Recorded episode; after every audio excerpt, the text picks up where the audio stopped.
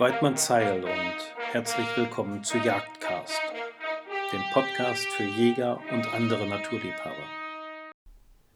Heute begrüße ich den Herrn Magister Erich Klansig vom Forschungsinstitut für Wildtierkunde und Ökologie der Veterinärmedizinischen Universität Wien.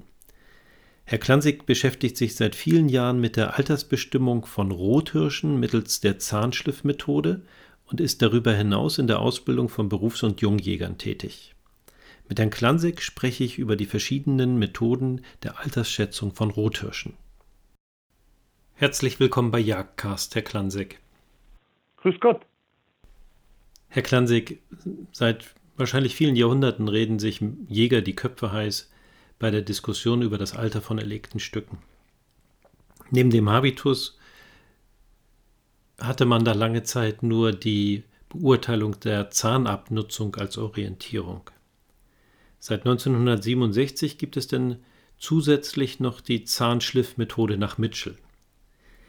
Nun hat Ihr Institut im Zeitraum von 1997 bis 2001 bei rund 1000 Hirschen aus Niederösterreich die Altersschätzung mittels beider Methoden vorgenommen und miteinander verglichen.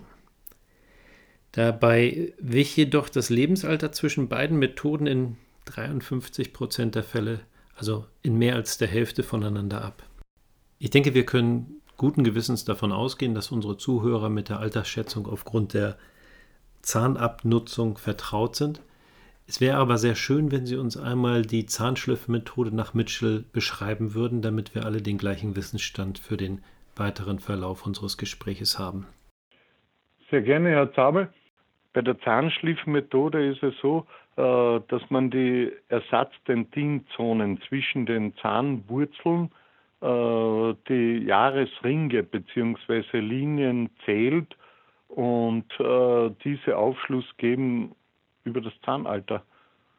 Also eigentlich nur über das Zahnalter und nicht unbedingt zu hundertprozentig das Hirschalter repräsentieren. Hm, verstehe. Aber wie machen Sie denn diese Zonen oder Linien sichtbar? Diese Ringe werden sichtbar gemacht, indem äh, Zahnschliffe produziert werden mit einer Diamantscheibe, äh, mit einer Dicke äh, der Schichten unterhalb von einem Millimeter und dann einem äh, Aufsichtmikroskop äh, sechs bis zehnfacher Vergrößerung man das ganze Bild vor sich hat und die äh, Linien durchaus elegant zählen kann. Für mich als Laien klingt das letztendlich so, als ob Sie die, die verschiedenen Jahresringe ähnlich wie bei Bäumen zählen, richtig? Bei Bäumen, genau. Hm. Genau. Winter- und Sommerlinien. Ne? Nachdem beim, äh, beim Rotwild ab dem vierten äh, Monat der erste Molar erscheint, äh, ist dieser prädestiniert äh, dafür herangezogen zu werden. Das heißt aber auch, dass die erste Sommerlinie äh, beim Molan nach äh, vier Monaten unter Umständen so dünn ausgebildet ist, dass man vernünftigerweise die Winterlinien zählt und ein Jahr dazu rechnet. Gemeinhin wird die Zahnschliffmethode nach Mitchell ja auch als die genauere angesehen. Die derzeit genaueste, ja. ja. Deshalb auch in diversen Hochwildringen zur Bestimmung des Alters von Hirschen herangezogen. Ja. Nun hört man aber immer wieder von ja sehr überraschenden Ergebnissen, sprich von Fällen, bei denen Hirsche, die vom gesamten Habitus her, also der am lebenden Hirsch sichtbaren Altersmerkmale, wie der Wammbildung, den durchhängenden Bauch- und Rückenlinien, der Höhe und dem Umfang der Rosenstöcke, der auf die Vorderhand verlagerten Masse und so weiter und so fort, schlichtweg als reife Hirsche angesprochen wurden. Mittels der Zahnschliffmethode dann aber um Jahre geringer taxiert wurden und damit dann als Fehlabschüsse eingeordnet wurden. Sind Ihnen auch solche Fälle bekannt und wenn ja, wie erklären Sie sich sowas? Ja, warum? Weil, äh, weil, das Rotwild zum Teil äh, zusätzliche Fütterungen in Anspruch nehmen kann, die äh, den natürlichen Bedingungen äh, ja nicht entsprechen. Das heißt, sie entwickeln Geweih und Körperformen, äh, die in der Natur bisher oder ohne Zufütterung nicht möglich waren. Das klingt für mich so, als ob hier auch die zunehmende Anzahl an milden Wintern eine gewisse Rolle spielt, richtig? Natürlich auch, bin mir sicher. Bedeutet das, dass die Hirsche in Regionen mit zunehmend milden Wintern und warum auch immer durchgehend guten Esungsverhältnissen gar nicht mehr so viele Jahresringe ausbilden oder Ersatzdentinschichten ausbilden, wie es eigentlich dem Hirschalter entsprechen würde? Kann sein. Oder sie verschwimmen. Wir haben ja auch immer mehr, äh, immer mehr, vor allem in äh, klimagünstigen Gebieten wie in Augebieten, wo auch zugefüttert wird, äh, nicht mehr diese äh, Zonen, äh, die sich deutlich abbilden, sondern ineinander verschwimmen. Das heißt, äh, im Winter das Rotwild äh, zum Teil günstigere Bedingungen vorfindet bezüglich der Esungsaufnahme bzw. Esungsqualität als in der Vegetationszeit im Sommer. Und da verschwimmen diese Dinge. Das ist wie bei einem Tropenholz, das keine Jahreszeiten kennt. Da sieht man diese Ringe auch nicht. Okay, verstehe, ja. Da passt die Analogie. Und da haben wir Fehlprognosen beziehungsweise sehr oft enttäuschte Einsender, äh, wo wir keine Chance haben, äh, das Alter des Hirsches äh, äh, äh an den Zahnlinien, äh, Ersatzzementzonen zu ja. bestimmen. Wenn ich, wenn ich das mit meinen eigenen Worten zusammenfassen darf, dann verstehe ich das so, dass die Zahnschliffmethode ganz besonders dort funktioniert, wo wir klare Unterschiede zwischen ähm, Sommerhalbjahr und Winterhalbjahr haben Exakt, und wo ja. das Nahrungsangebot im Winter deutlich geringer ausfällt und nicht durch Fütterung kompensiert wird. Richtig. Okay, verstehe. Hm. Nun haben wir aber ähnliche Fälle auch bei der Zahnabnutzungsmethode. Gerade erst letztes Jahr äh, wurde bei uns im Hegering ein Hirsch präsentiert, der definitiv alt war, aber ja, Zähne vom Abschliff her wie ein junger Hirsch hatte. Wie erklären Sie sich denn solche Fälle? Ja, der, der, der Hirsch hat halt sehr viel Saftfutter oder Weichfutter aufgenommen und die Zähne nicht abgenutzt. Meine spontane Erklärung. Das heißt, das äh, Esungswahlverhalten, sei es Weichesung, sei es Laubesung, sei es Gräser, sei es Gärfutter, sei es äh, Kraftfutter und so weiter, diese Abnutzung nicht in dem Ausmaß äh, gegeben ist wie unter natürlichen Bedingungen, wo auch im Winter zum Beispiel äh, härtere äh, äh, Laub Gehölze, Triebe und so weiter oder weiß ich nicht, Eicheln und ähnliches aufgenommen wird und diese Abnutzung äh, die Kaufflächen nicht so beansprucht. Ja. Nun haben wir ja in den letzten Jahrzehnten einen enormen Zuwachs von, von Maisanbau. Kann das auch eine gewisse Rolle spielen? Äh, ich denke schon. Ja.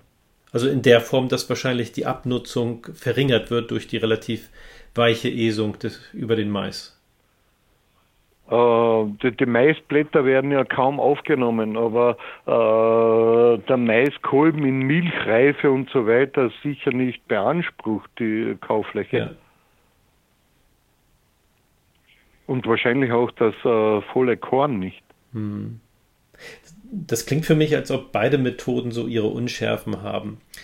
Ähm, Natürlich. Ja. Haben Sie vielleicht eine Idee, wie man dieses Dilemma ja, beheben kann? Ja, wir, müssten wahrscheinlich äh, wahrscheinlich zusätzlich äh, Mitchell ausbauen. Es hat sich abgezeichnet, dass wir, wenn wir nicht nur drei Zahnschliefe, also drei äh, Slides machen, mehr oder weniger äh, äh, rechts und links, wie bei einem schiefstehenden Baum, äh, die höchste Anzahl äh, eher im Randbereich auch noch zu finden ist. Aber so weit sind wir noch nicht. Da brauche ich noch eine äh, Zeit lang oder einen, einen, wissenschaftlichen Praktikanten oder so irgendwann. äh, aber wir sind dabei. Ja, sehr spannend. Zumal es ja auch ein klein wenig im Widerspruch zu dem steht, was wir bisher besprochen haben. Die Aufgabe der Wissenschaft ist es ja immer wieder um 180 Grad äh, verkehrt zu denken und sich selbst ein wenig äh, äh, zu misstrauen, um, um, um, um der Sache ein wenig dienlich zu sein und die Sache vorwärts zu bringen. Mhm. Sind Ihnen darüber hinaus Methoden bekannt? Also Ihre Expertise ist die Zahnschliffmethode, ja. Aber ja. sind Ihnen darüber hinaus Methoden bekannt, ähm, die zur Altersschätzung von Zerviden taugen? Na, der Abrieb auf alle Fälle. Wir, wir haben ja ein äh, System entwickelt, wo wir äh, wissen, äh, woher die Tiere kommen und den äh, Abrieb der Kaufflächen beurteilen. Und das äh, gibt den Kommissionen schon ein Werkzeug in die Hand, wo sie, äh, wo sie ziemlich genau ohne den Zahnschliff äh, die Altersklasse bestimmen können. Das allerdings nur auf der Ebene der Klasseneinteilung funktioniert. Also erste Klasse, zweite, dritte Klasse. Die dritte Klasse ist die jüngste, ja. Aber im Grenzbereich, zum Beispiel zwischen zweiter und dritter Klasse oder erster und zweiter Klasse, äh, ist die Abriebmethode nicht ganz aus, ausgereift. Daher sind wir dabei, mit den anderen äh, Molaren auch äh, äh das zu verifizieren. Hm. Nur aus Neugierde, aber warum nur die Molaren? Macht es, warum macht es keinen Sinn, auch die Prämolaren oder ja, die Schneidezähne mit ja, könnte schon sein. Äh, Schneidezähne, Prämolaren, Eckzähne und so weiter sind ja Milchzähne. Die fallen ja aus. Hm, gut, aber äh, dann kann man ja entsprechend äh, das Alter aufschlagen, beziehungsweise das hinzuaddieren. Äh, aufschlagen, Sie haben, Sie haben völlig ja. recht. Sie haben völlig recht. Na, es ist äh, die Zahnhöhe, das wäre mir auch noch ein Anliegen. Die Zahnkrone liegt ja über dem Zahnfleisch. Ja.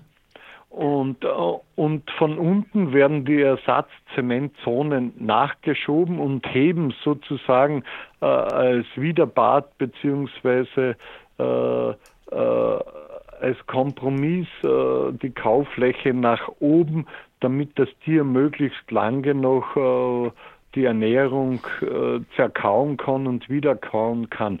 Sonst würden diese, das Rotwild dieses Alter ja nicht erreichen. Mhm. Also dieser, dieser An Anschub von unten ähm, äh, hat auch direkten Zusammenhang äh, mit der Höhe der Zahnkrone.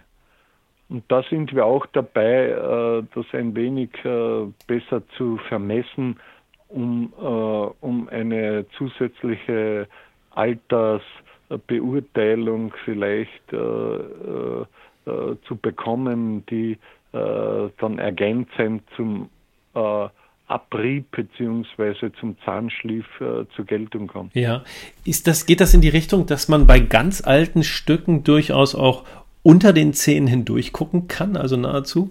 Dass sie sich sozusagen aus dem Zahnfleisch rausheben und nur noch die, die Wurzeln, ja. nenne ich das mal laienhaft, eben im Kiefer stecken? Ja. ja. Okay. Interessant. Denke ich. Ja. Ja, das ist ein guter Punkt. Interessant. Herr Klansee, das war sehr aufschlussreich. Also vielen herzlichen Dank, dass Sie sich die Zeit für dieses Gespräch genommen haben. Und gerne. Ich denke, dass dieses Thema uns noch für viele Jahre beschäftigen wird. Hoffe aber, dass euch die Sendung ein bisschen dabei geholfen hat, die Stärken und Schwächen der beiden Methoden besser zu verstehen. Und würde mich freuen, wenn ihr in 14 Tagen wieder mit dabei seid. Bis dahin, wie immer alles Gute und bleibt beim Zeilen.